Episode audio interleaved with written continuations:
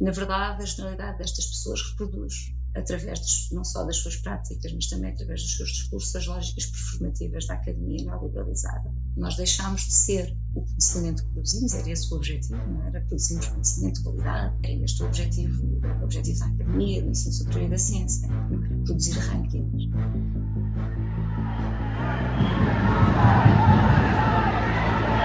Attitude is based solely on the fact that they fully support the anti-apartheid struggle. Avante pois, compatriotas e camaradas.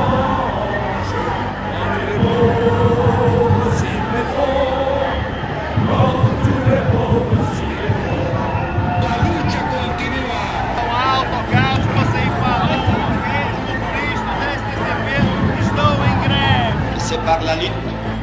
qui a été conquise.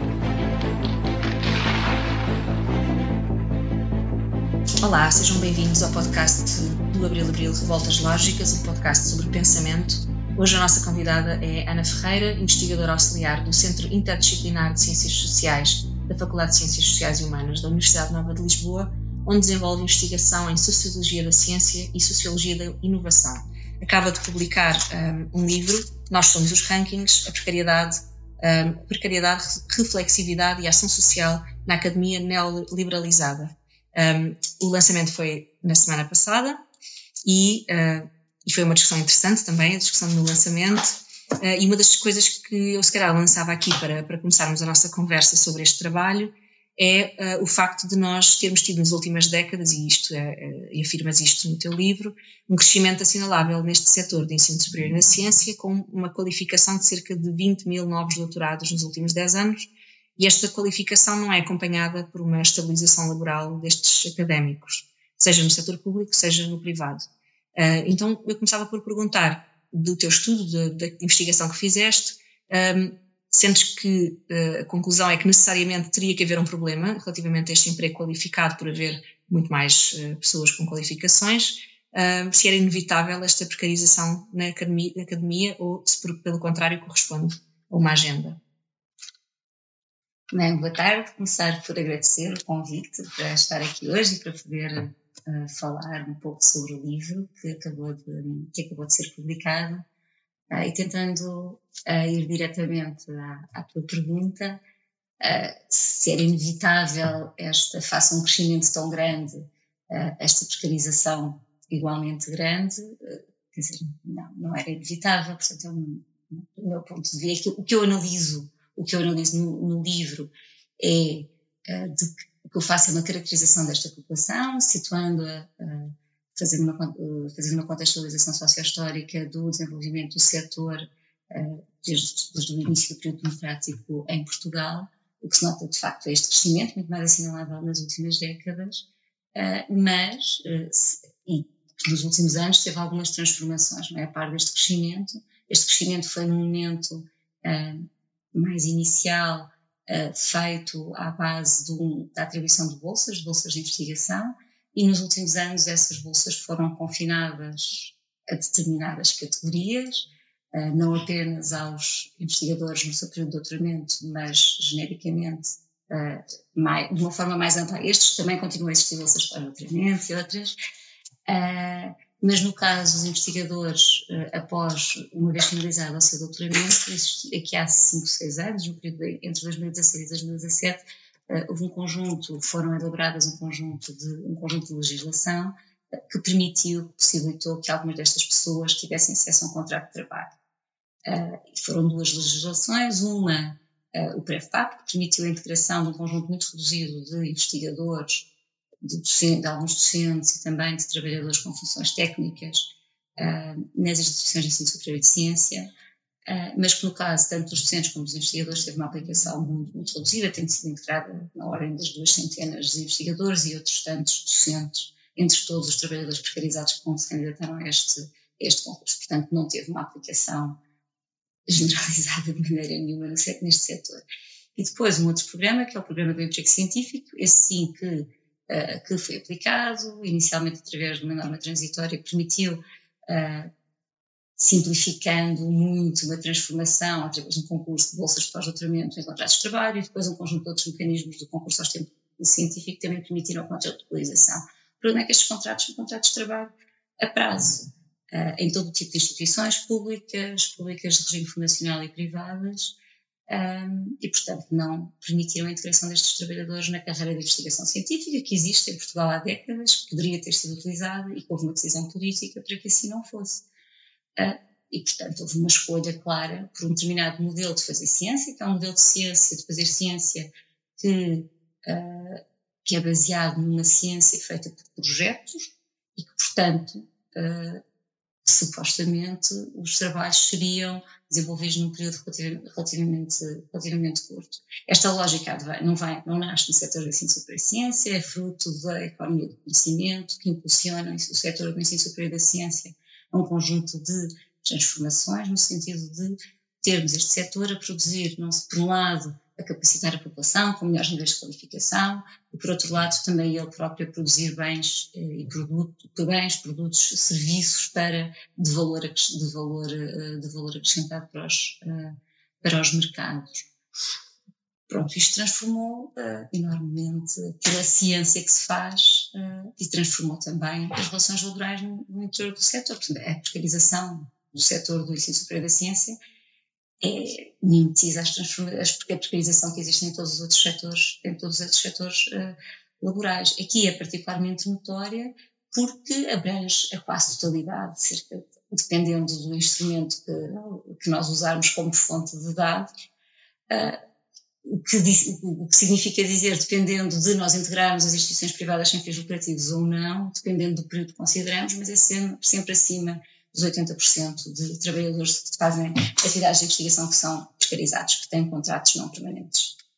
Um, isto é, é, interessante isto que dizes, de facto, de, de isto acontecer neste setor, mas existir, não é? Tentativas e, e, e caminhos para a precarização do trabalho numa série de, de setores da sociedade, não é? Na sociedade como, como um todo. Um, mas aqui, depois, em, em particular, e, e, e, falas disto no teu livro, nós temos perfis, não é? Portanto, há aqui questões também de alguma dificuldade neste setor das próprias pessoas se reconhecerem uh, e se uh, envolverem em processos de, de, de, contradição enquanto trabalhador contra, não é? Portanto, contra aquele que, que explora o seu trabalho. Um, e isto é uma coisa que tu também fazes, portanto, tu, para além de caracterizares estes trabalhadores e este setor, uh, também pensas quais são os perfis destas pessoas, destes trabalhadores e como é que eles contribuem ou não, contribuem para a transformação daquilo que se passa ou reproduzem aquilo que se passa. Um, isto com base, já agora, pergunto-te, peço-te para falares um pouco sobre isto, mas já agora uh, trazendo aqui também aos nossos ouvintes um bocadinho o que foi o processo que, que te levou a teres esta informação, que é inquéritos uhum. para, para, para saberes estes perfis e para pensares estes, estes perfis. Então o trabalho foi um, partiu da aplicação do instrumento de inquirição online, do inquérito por questionário,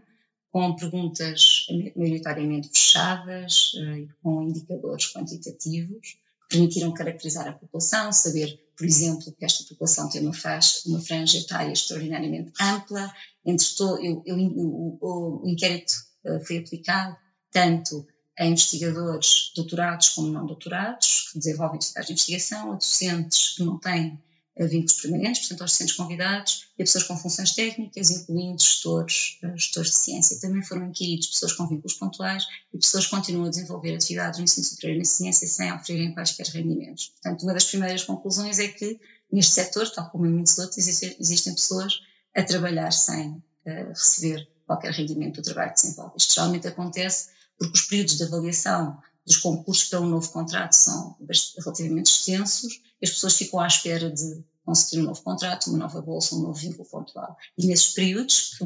por vezes duram mais do que um ano, uh, continuam a trabalhar e a fazer exatamente o que faziam antes. Portanto, o que é que este inquérito permitiu perceber? Permitiu perceber, por um lado, uma, uma amplitude etária muito grande, que atinge todo o período laboral, desde os 21 anos aos 68 anos de idade. Portanto, há pessoas que passam toda a sua vida de trabalho uh, ao abrigo de vínculos uh, laborais precários, não permanentes, uh, permitiu perceber também que, maioritariamente, as pessoas que se envolvem em atividades científicas são, e atividades próximas destas, são, são, são mulheres, mais de 60% são mulheres, mas esta, estas, esta taxa, esta elevada taxa de feminização não tem tradução em todos os níveis das categorias que podemos imaginar numa carreira paralela que pudesse existir. Isto é, nós temos mais mulheres, por exemplo, ao nível do pós-doutoramento. Após, uma vez testando as pessoas doutoradas, o que é que acontece? Nós temos mais mulheres, uh, significativamente mais mulheres entre, as, entre os trabalhadores com bolsa de pós-doutoramento, temos significativamente mais mulheres uh, entre os investigadores júnior, na categoria júnior, que é a primeira categoria do Estatuto uh, do, do, do emprego científico, do, da lei, do Decreto-Lei da Lei 57 de 2016 e 2017. Uh, e que não está, que não existe, nenhuma destas categorias existe na, no Estatuto da Carreira de Investigação Científica e a partir do auxiliar temos sempre significativamente mais homens. É mais, é mais provável encontrarmos um homem e ser investigador auxiliar, é mais provável encontrarmos um homem e ser investigador principal. E, portanto, o que verificamos é que as mulheres, sim, estão muito presentes, mas estão presentes nas categorias mais baixas uh, desta, uh, uh, deste, deste setor. Um, Portanto, prevalecem estas, assim, estas assimetrias estruturais uh, que, que, atravessam, que atravessam a sociedade. Em termos de perfis, depois outra coisa que eu estudei foi as trajetórias, portanto, estas pessoas acumulam ao longo dos anos da sua vida bolsas atrás de bolsas. Um, o que se verifica também é que elas alternam diferentes tipos de vínculos, mas não existe uma carreira ascendente. Esta ideia de que uh, que nós temos no início dos nossos percursos, que agora vou ter uma bolsa de investigação para trabalhar num projeto, depois tenho uma bolsa de doutoramento, depois tenho uma bolsa de pós-doc e assim sucessivamente, não é isto que se passa. Na generalidade dos casos, as pessoas alternam diferentes tipos de ciclos pontuais. É possível, muitas têm vários discursos de pessoas que reportam que fizeram o percurso até, ascendente até serem investigadores auxiliares, depois ficaram sem nada, depois tiveram uma bolsa num projeto, e, e, e, todas as versões que possamos imaginar destas alternâncias. Portanto, são, são trajetórias que saltitam entre diferentes tipos de vínculo, não necessariamente de uma forma, de uma forma ascendente. Quanto aos perfis que era o que me estavas, que, que me estavas a perguntar, uh, a segunda parte do trabalho não estava tão, uh, não estava, não estava sendo, o objetivo não era uma caracterização nem dos atores, nem das práticas que eles têm no, no campo científico, mas era uma caracterização, parte de uma caracterização dos sentidos que os atores atribuem a essas práticas, tendo em conta as circunstâncias sociais onde se movem, tendo em conta o sistema científico, os seus colegas, uh, etc.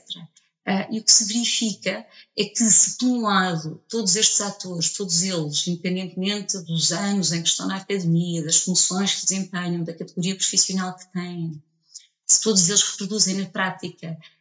a lógica desta academia que te impõe que tens que produzir muitos artigos uh, rapidamente, indexados na Web of Science com um fator de impacto X ou Y. O que se verifica também é que a forma como eles olham para as suas práticas e a forma como se projetam no futuro é muito heterogénea. Por um lado, temos uh, uh, indivíduos reproduzem na totalidade os princípios ou uh, as características daquilo que é a academia neoliberalizada, que é um conceito que não foi definido por mim, mas pelo Stephen Boll, que há uns anos atrás, no início do século diria no início do século, entre o final do século XX e o início do século XXI, uh, e que ele define a definindo ou conceptualizando, para ser mais correto, a academia neoliberalizada em torno, em torno de três dimensões. Por um lado, uma estrutura organizativa que é feita à imagem de uma empresa e que promove não só a concentração do poder uh, em determinadas estruturas e em determinadas pessoas, que promove uh, também, paralelamente, uma precarização dos seus trabalhadores, por outro lado, práticas científicas instrumentalizadoras do conhecimento, seja para a, a produção de produtos, de bens, serviços uh, que tenham possam ser vendidos nos mercados, seja através da instrumentalização do conhecimento enquanto ferramenta para a política pública e, paralelamente, eh, há uma grande, eh, uma prevalência uma, de uma cultura daquilo que se chama a cultura da performatividade, onde não é o conhecimento que está a ser avaliado, mas os indicadores que estão associados a este conhecimento. Portanto, o conhecimento deixa de valer por si e passa a ser uh, os indicadores que estão associados. Quantas situações é que temos, que fator de impacto, etc. Portanto, não interessa aquilo que produzimos, o que interessa é quantas pessoas falam daquilo que nós, daquilo que nós, uh, daquilo que nós produzimos. Isto para dizer que existem perfis que reproduzem estas características, não só nas suas práticas diárias, para as quais são empurrados como estamos todos numa condição, como todos os investigadores e todos os trabalhadores científicos estão numa condição precária, têm que produzir estas coisas, não têm solução, portanto, não o fazem só através das suas práticas, mas aderem a estes princípios uh, desta academia neoliberalizada também na forma como leem, se leem a si próprios e aqueles que estão à sua volta. Portanto, de, apontam quando estão a apontar, quando apontam, quando olham criticamente para a academia, para dizer que a academia não é suficientemente meritocrática. Os princípios da meritocracia, se eu estou na situação em que estou hoje, se eu hoje não sou um trabalhador permanente, é porque há aqui outros mecanismos que não são baseados no mérito daquilo que eu faço uh, e que são estes que prevalecem. Portanto, este é um conjunto de atores do, do sistema de, do setor do ensino superior da ciência que reproduzem com convicção todos os princípios meritocráticos. Portanto, há um problema, mas o problema são os outros, que, que nos escolhem de uma forma que uh, não é mais correta e que não devia ser essa a ser utilizada. Depois existe um segundo grupo de, de atores que têm uma posição um bocadinho diferente destas, que também reproduzem uh, os princípios uh, desta academia neoliberalizada mas que olham para o sistema como ele, não, não, culpam outros atores do sistema, mas dizem que sim, mas o sistema uh, tinha aqui alguns problemas, podíamos aumentar a transparência, podíamos uh, diminuir, diminuir, diminuir a burocracia, podíamos tornar os processos mais céleres e se isso funcionasse assim, tudo estaria bem. Portanto, se eu corrigir uma coisa aqui e acolá, uh, estaria, estaria tudo bem. Portanto, eles reproduzem, da mesma maneira, esta academia neoliberalizada, apresentando uma crítica muito suave e com apenas se nós transformarmos aqui e ali qualquer coisa, vai ficar, vai ficar tudo bem. Um terceiro grupo que também reproduz estes princípios fala de uma forma e de um princípio de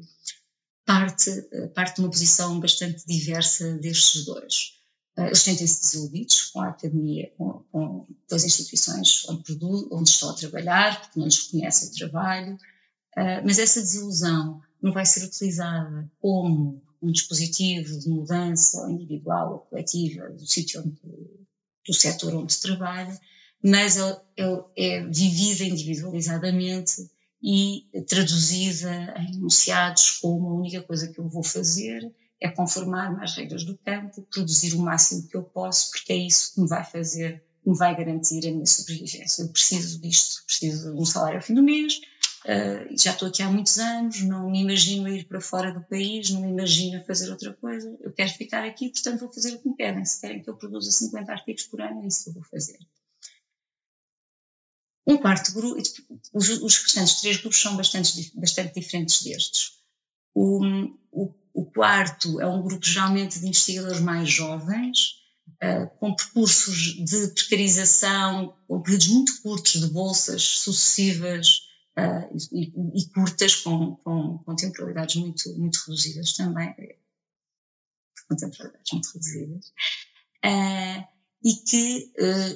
criticando a academia e as suas formas em Portugal, o facto de estarem precarizados, o facto de muitos deles não terem acesso ao contrato de trabalho, imaginam que fora de Portugal uh, isto seria muito diferente. E, na verdade, quando nós olhamos, e portanto o que eles projetam para si próprio, para si próprios é um percurso de abandono da academia portuguesa e de encontrar um lugar para fazer investigação, para desenvolver algo similar ao que desenvolvem cá, mas noutros países onde supostamente teriam melhores condições laborais.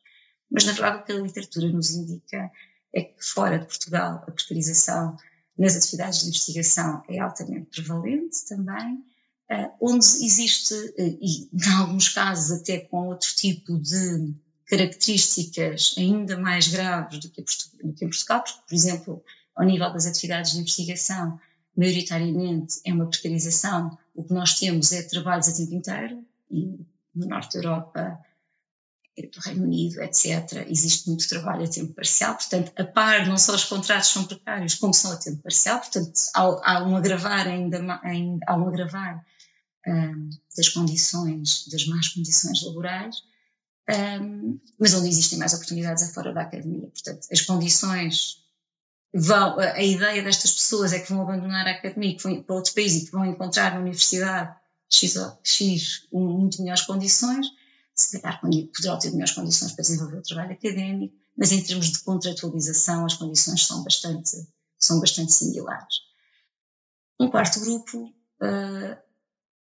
é bastante interessante porque são os que, de uma forma mais clara, identificam todos os problemas que eu estava a falar quando falava da neoliberalização da academia, falam da estrutura burocrática das organizações, falam desta ideia de ciência que tem que produzir, produzir, produzir com sem sentido, já não é o conhecimento que está em causa, mas os números associados a este conhecimento, e dizem que não têm forças para lutar contra isto, e portanto o que vão fazer é acabar o contrato e abandonar e encontrar um, um trabalho noutro, noutro setor. O último grupo, por oposição a este, identifica estas incongruências, mas utiliza a precariedade como um dispositivo de organização, associa-se discursivamente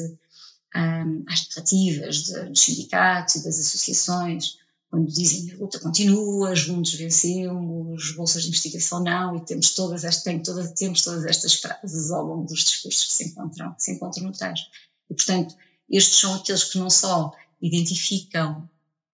identificam as raízes estruturais da precarização na academia, como utilizam a sua condição laboral precária como dispositivo de organização para uma mudança que eles imaginam como só, só, só passível de ser feita coletivamente. Um, é engraçado porque estar, estar a ouvir-te, obrigada por toda esta explicação detalhada. Um, e eu estava a ouvir-te, eu já tinha lido e já tinha, já tinha ouvido no outro dia, mas é engraçado que agora que estás a falar ainda mais me parece interessante porque isto são mesmo categorias que podem ser aplicadas a muitos setores, não é? Ou à sociedade como um todo, é engraçado. Depois, e depois eu acho que também, se calhar muitas pessoas acabam por, há, há dias que estão mais numa e há dias que estão mais noutra, não é? Um, e, e já agora, portanto, agora ia para esta, para esta outra faceta deste mundo, para quem nos ouve perceber também, que é o que é que fazem estas pessoas? Quem é que são os investigadores em Portugal, os trabalhadores científicos? O que é que eles fazem e, e como é que isso, de alguma forma, pode relacionar-se com a sociedade em que vivemos? Quem é que eles são? Acho que de alguma forma aquela caracterização, caracterização sociobiográfica que eu fiz, não é? Portanto, é uma uhum. trajetória muito ampla, maioritariamente mulheres, metade com dependentes, portanto, esta ideia do jovem investigador é, está, está completamente ultrapassada, não é isso que estas pessoas sabem. Em termos do que é que elas fazem, elas trabalham em todas as áreas de conhecimento, desde as ciências exatas, às engenharias, tecnologias, às ciências sociais, às humanidades. Portanto, atravessam as ciências do ambiente, atravessam todas as áreas. Uh, os investigadores. Quer dizer, no seu dia a dia, se pensarmos nos engenheiros e nos, nas pessoas mais relacionadas às tecnologias, às ciências da vida, evidentemente trabalham no laboratório, portanto, colocam questões que não foram colocadas antes e tentam encontrar respostas para estas, para estas questões através de um modelo experimental que estas pessoas fazem. no, final de, encontrar as respostas para as questões que tinham, têm que ser questões que nunca foram colocadas, de alguma forma que nunca foi colocada, encontrando respostas também elas uh, novas. Uh, o que fazem no final é escrever um artigo, submetê-lo à revisão de pares e será publicado. Algumas vezes esse trabalho traduz-se em numa aplicação do conhecimento, seja ele em patentes, seja na produção uh, de, de, um qualquer bem ou serviço que seja utilizável uh, na sociedade. Um, uma política, política pública também, por exemplo, um conjunto de colegas que trabalham as questões da violência doméstica e da violência de género. Muito daquele trabalho de caracterização do fenómeno da violência de género é depois traduzido em ferramentas que auxiliaram o desenvolvimento das políticas públicas que existem neste momento, ou em mecanismos de intervenção na sociedade. Portanto, nem tudo tem que se traduzir em patentes ou, ou algo assim. Depois, uh, é isto que estas pessoas fazem. Depois, os docentes o que fazem é lecionar, em, em, larga medida, também fazem investigação, os docentes convidados também fazem investigação, estão sujeitos ao mesmo regime de avaliação e, portanto, não há, não há, não há grande solução, uh, solução relativamente a isto. Depois a outra categoria, eh, que são as pessoas com funções técnicas e funções de gestão de ciência, o que fazem é encontrar oportunidades de trabalham a vários níveis, encontram oportunidades de financiamento dos projetos de investigação, comunicam-no para a sociedade mais, uh, para a sociedade, de um modo geral, para os meios de comunicação social, etc. Uh, eh, fazem transferência de conhecimento entre a universidade e a indústria, fazem transferência de conhecimento para as comunidades de pertença das universidades, portanto, fazem um conjunto de eh, de outras coisas que também são importantes e que fazem, de modo geral, estas pessoas são elas que fazem, estão numa posição charneira entre a universidade e o, o mundo que está fora da universidade, ao, qual a universidade pertence, evidentemente. Um, tu achas que agora este processo de, de luta que tem, que, tem, que tem sido desenvolvido nos últimos anos, um, achas que também achas que pode ser acolhido de uma forma diferente, quer pelos meios de comunicação, quer pela sociedade em geral, pelo facto de, uh, na pandemia, mais particularmente, não é? Isso ter ter-se ter percebido que havia quem trabalhasse em laboratórios de Estado e, em, e numa série de sítios a, a, a, pôr o seu conhecimento e, sua, e as suas capacidades ao serviço de uma emergência, como foi a altura da pandemia. Achas que isso pode ter um contributo neste diálogo e nesta, enfim, neste, nesta movimentação que é necessária para que uma série de, de questões ganhem visibilidade e haja políticas para resolver os problemas das pessoas? Acho que sim, acho que de algo na minha opinião, houve uma grande visibilização do trabalho dos cientistas com a pandemia, nomeadamente quando desenvolveram, uh, quando um, conjunto muito alargado de pessoas nas ciências da saúde se desenvolveu os kits para a detecção uh, do SARS-CoV-2, uh, quando se manteve nos laboratórios, parou os seus projetos de investigação para ficar nos laboratórios a fazer testagem para toda a população, ou, e com conjunto de outras coisas. Portanto, e esse trabalho isso teve visibilidade, todos os dias estavam vários a falar nas televisões e, portanto, acho que isso tornou visível uh, que a ciência, mesmo que, que, as pessoas que estão dedicadas a tarefas mais fundamentais, que depois, quando, num, num caso de emergência, também se mostraram capazes de fazer outro tipo de coisas e de desenvolver outro tipo de coisas que têm um impacto direto na sociedade e que tiveram uma influência direta também na vida das próprias pessoas. E, portanto, acho que essa visibilização aumenta o reconhecimento social da ciência. Mas não basta o reconhecimento social da ciência, é preciso que os poderes políticos tenham vontade, uh, que desenhem uma estratégia para que, que a ciência se deixe de fazer desta forma precarizada como tem sido até agora. Isto é um problema porquê? Porque como o facto de, dos investigadores, dos gestores de ciência, também dos docentes, não terem um contrato de trabalho permanente, implica que, estejam, que tenham que estar permanentemente a candidatar-se a um novo contrato, a um novo projeto, ou uma nova bolsa. O que é que isto faz? O tempo, demora, o tempo de preparação de, um, de qualquer concurso, vou dizer que demora sempre de, cerca de um mês. Há pessoas a que demorará mais, há pessoas a que demorará menos, mas de um modo geral, pelo menos um mês para preparar um concurso destes demora. Isto é um mês que nós não estamos a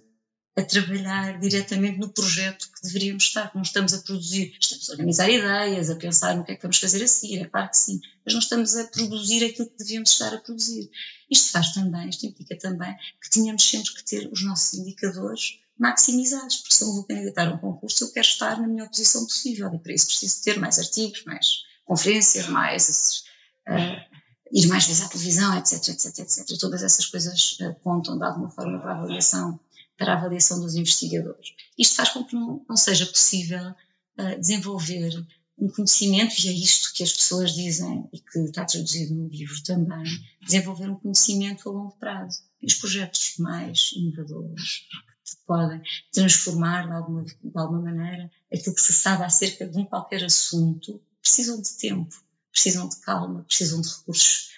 uh, financeiros também, Uh, e sem esse tempo não é preciso fazê-lo, como as pessoas estão sempre nesta pressa, nesta corrida constante à procura do próximo contrato a prazo,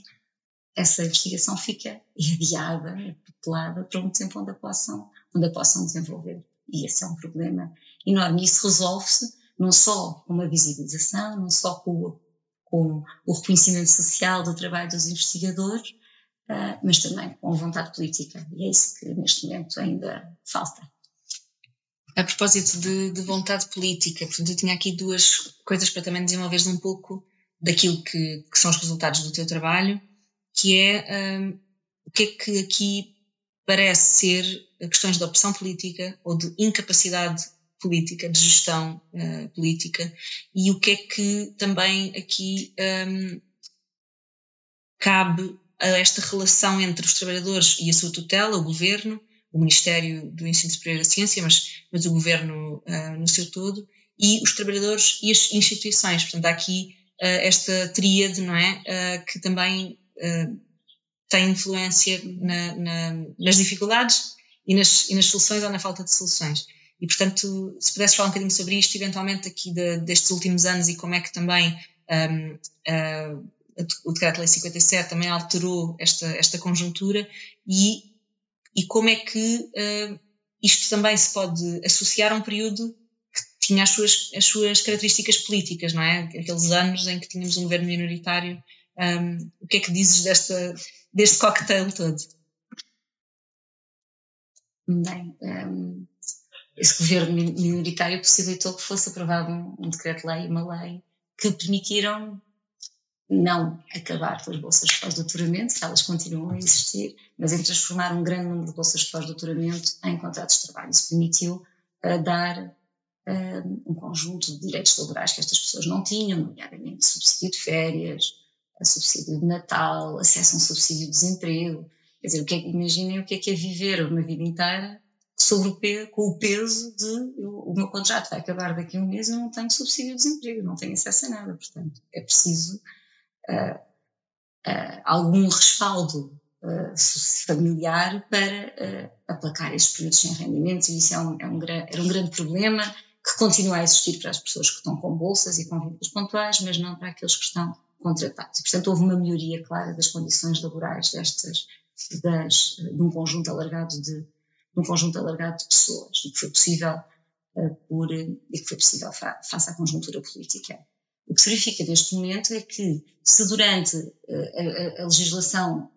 é de 2016, 2017, os contratos foram realizados a maioria em 2018, 2019, depois continuaram a ser a menores nos anos subsequentes, o que acontece é que os contratos estão a terminar agora, portanto eram contratos não todos, mas uma parte grande de seis anos. O que a lei dizia era que, ao fim, para os contratados em instituições públicas, e apenas um terço de todos os contratados ao abrir destes programas estão em instituições públicas, os restantes estão em instituições públicas de direito fundacional, como a Universidade Nova, ou instituições privadas sem fins lucrativos, muitas delas pertencem exclusiva de universidades públicas, como o ISTV, o Instituto, o Instituto de Investigação do, do Instituto Superior Técnico, um, e outras. Mas o que acontece é que para aqueles, para aquele terço de pessoas que está contratado por instituições públicas, a lei diz que uh, ao fim de cinco anos e meio deveria ser aberto um concurso público para o exercício das funções daquela pessoa. Não para aquela pessoa, mas para o exercício uh, das funções destas pessoas. O que acontece é que as instituições uh, dizem que não, têm, que não têm recursos para contratar estas pessoas e,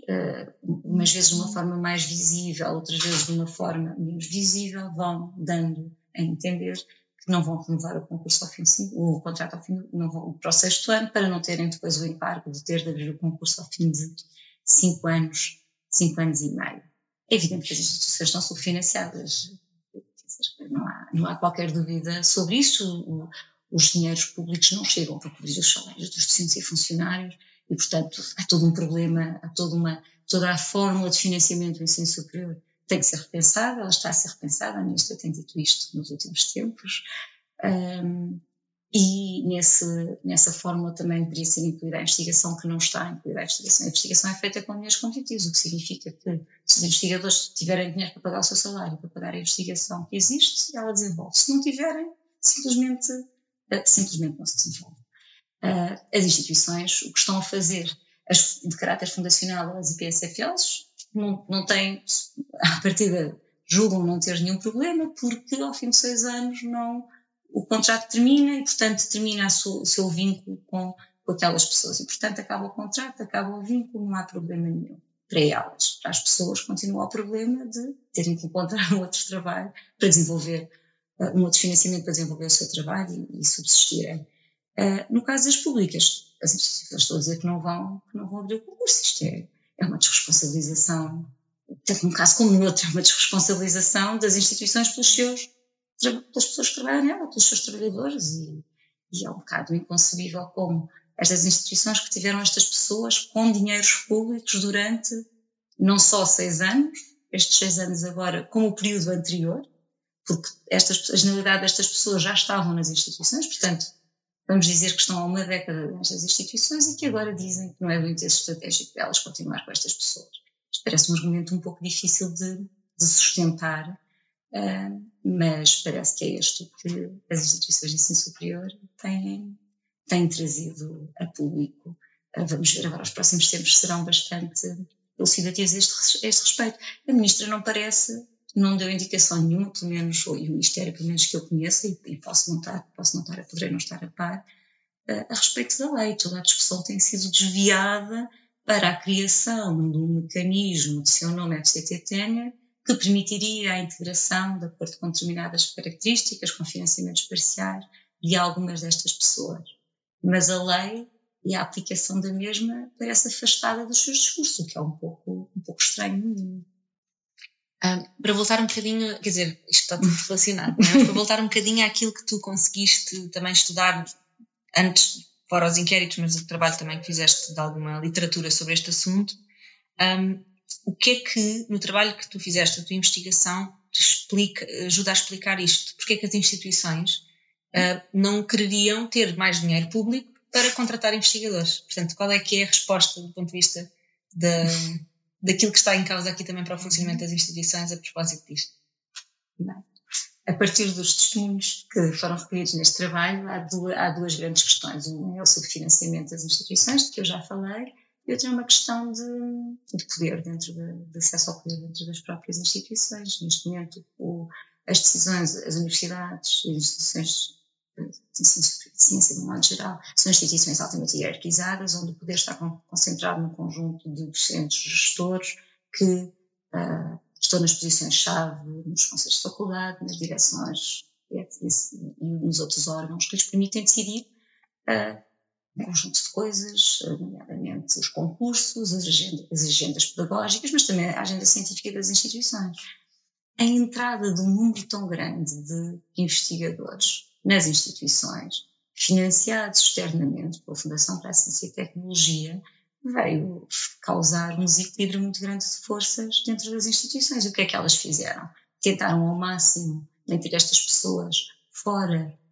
por algumas até do próprio processo eleitoral. As IPSFAs fizeram isto, por exemplo, no técnico impediram os investigadores de votar, eh, de, até de participar. Inicialmente tiveram outra posição, depois a posição foi esta de votar para os órgãos de decisão, e noutras podem votar, mas não podem ser eleitos para eh, os órgãos de decisão.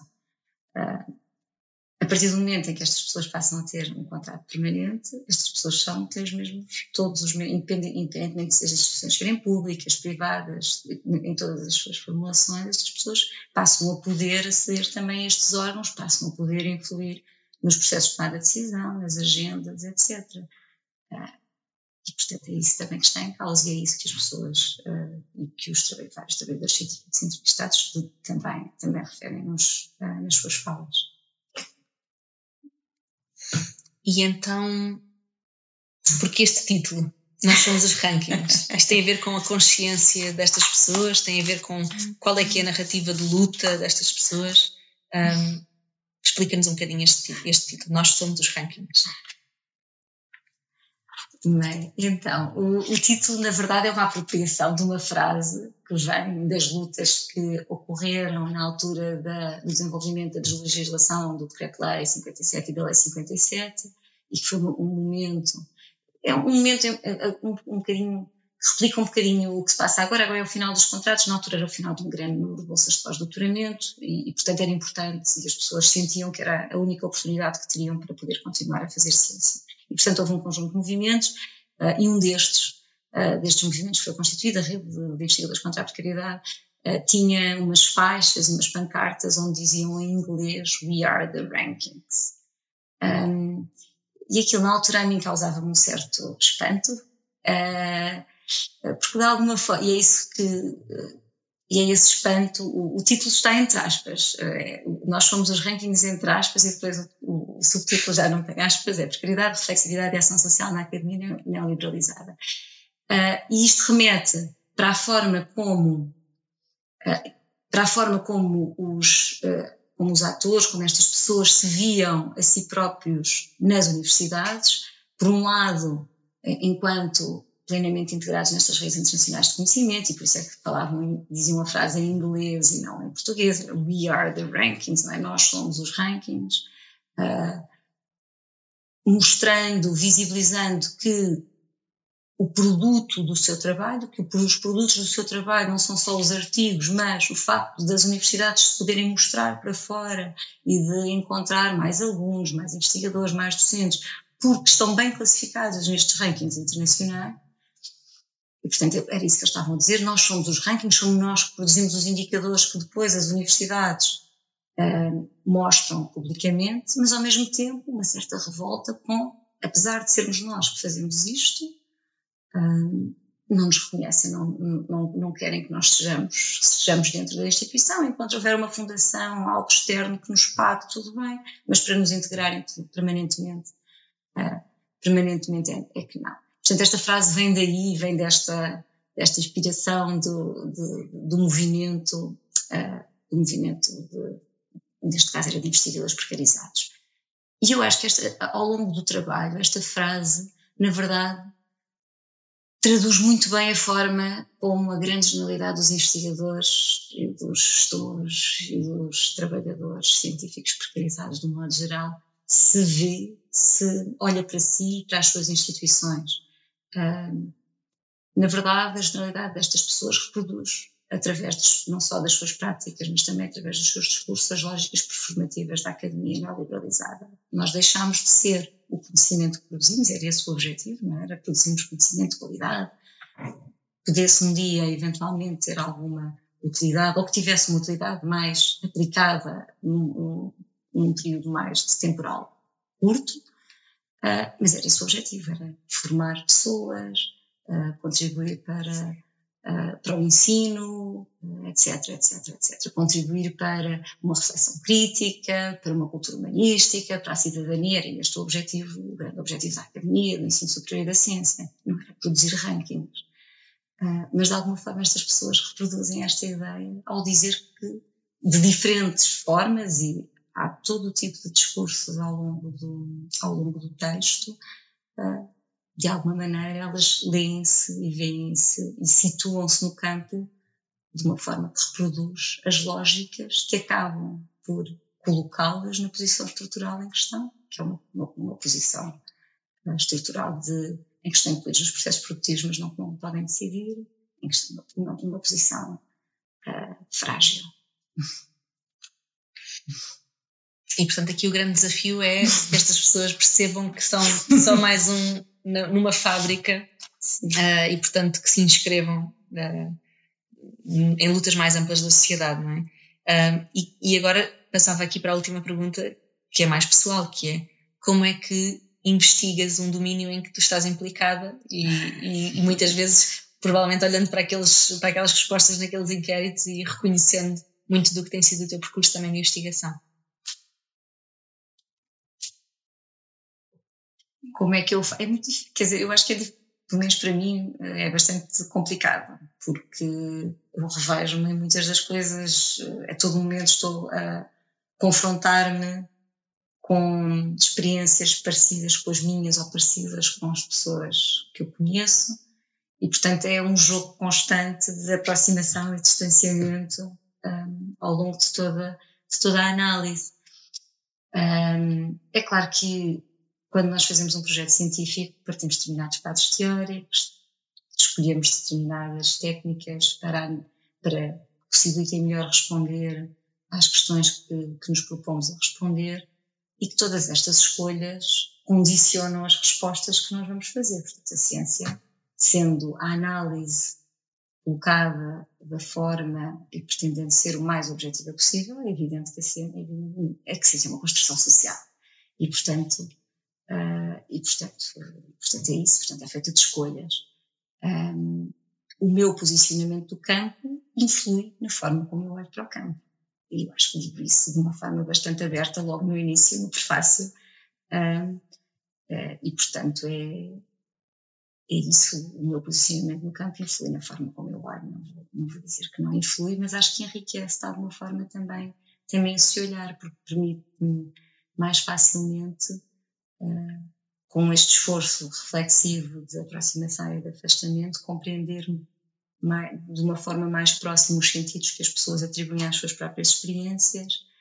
uh, permite-me situar uh, as experiências num contexto um pouco mais amplo, de uma forma também mais informada, porque eu próprio experienciei, porque eu próprio passei por um conjunto destas, porque conheço a legislação, porque estou ao dela, enfim. Portanto, também permite um conhecimento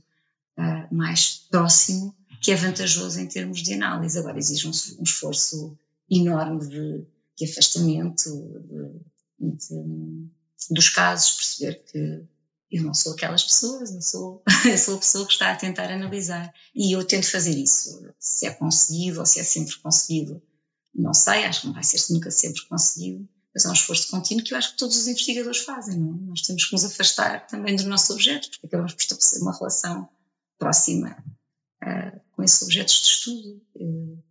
eu acho que isso faz parte do exercício da reflexividade, não é só característica de quem faz parte do próprio campo, mas de toda a investigação científica. E é, e é esse exercício que precisamos de fazer para que o trabalho possa ser válido e que possa contribuir não só para, neste caso em particular, para aumentar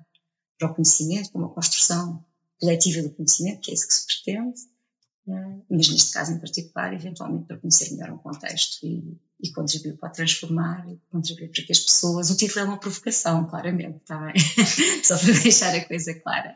Uh, e funciona, que é a parte engraçada é que funciona, as pessoas sentem-se provocadas. E, portanto, acho que, acho que o título, das reações que, que tenho, tenho tido, acho que foi, o título é adequado, é completamente adequado ao campo e à forma como as pessoas se leem uh, nesse campo. Muito obrigada, Ana. E agora esperemos que eh, haja algum investigador que consiga fazer com que este livro chegue à casa de todos os investigadores para todos poderem ler e, perceber a análise que se faz deste, deste setor. Muito obrigada.